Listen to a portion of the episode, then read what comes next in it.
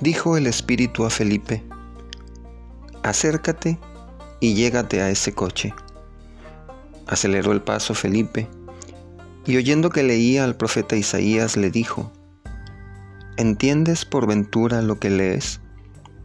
Él le contestó, ¿cómo voy a entenderlo si alguno no me guía? Y rogó a Felipe que subiese y se sentase a su lado.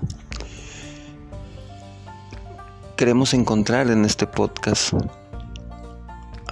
a ese Espíritu de Dios que movió a un guía, a Felipe, para guiar a un estudiante como aquel eunuco.